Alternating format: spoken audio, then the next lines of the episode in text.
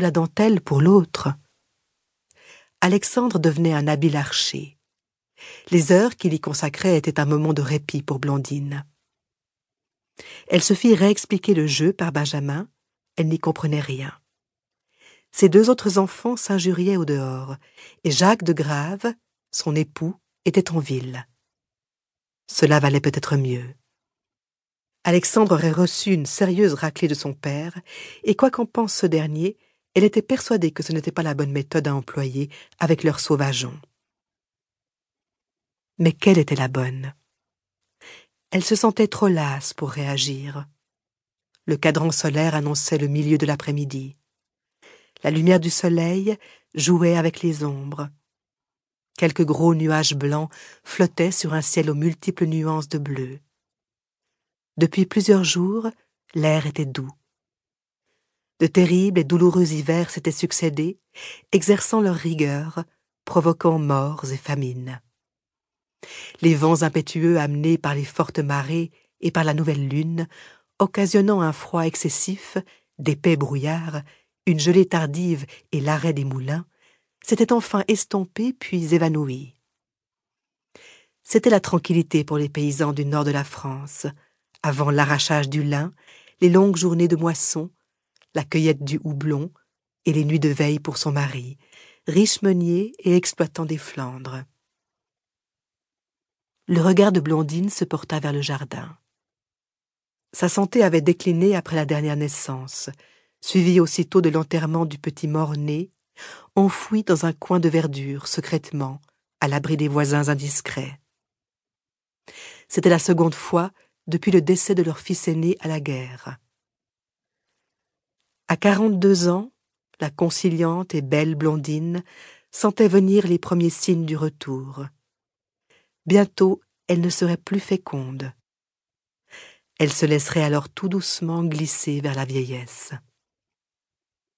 Il lui restait Alexandre, qui, malgré ses seize ans, se conduisait comme un enfant, un étrange enfant, et non comme un homme, sa tendre Isabelle que l'on venait de fiancer à dix-sept ans, et le petit Benjamin, âgé de sept ans, qui abusait souvent de la bienveillance de sa mère. On l'eût dit le plus révolutionnaire de la famille, si ce mot n'avait été banni depuis la réaction du neuf Thermidor.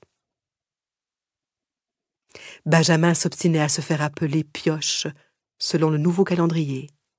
Né avec la prise de la Bastille, il avait grandi dans les mesures tyranniques du comité de salut public. Rebelle au catholicisme, il allait à l'école du canton, où l'enseignement se faisait en français et non en flamand. Il y était à l'aise. Isabelle était une charmante demoiselle, prête au mariage quand elle n'était pas en compagnie de son frère Alexandre. Blondine lui avait dispensé des cours de viol. Les deux femmes étaient particulièrement douées pour la musique. Dotée d'une bonne oreille, Blondine jouait sans fausse note. Isabelle suivait ses traces. Jacques déplorait de l'avoir élevée comme une reine, surtout lorsqu'il la voyait s'accoutrer selon la mode actuelle, avec des toilettes excentriques, des colifichets et des plumes, ses cheveux châtains remontés sous un chapeau incroyablement haut.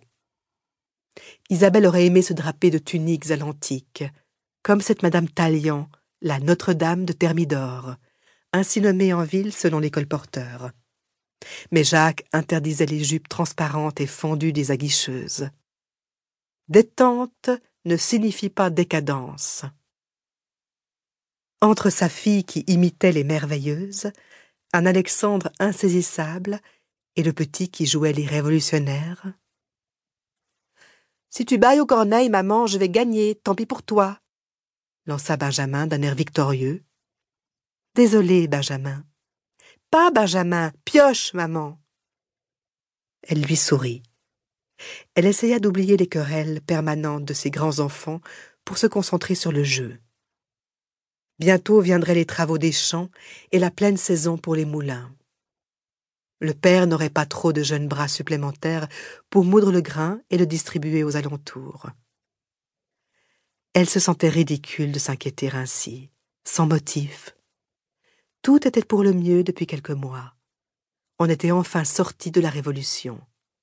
À l'écart des grandes voies, le village de Berton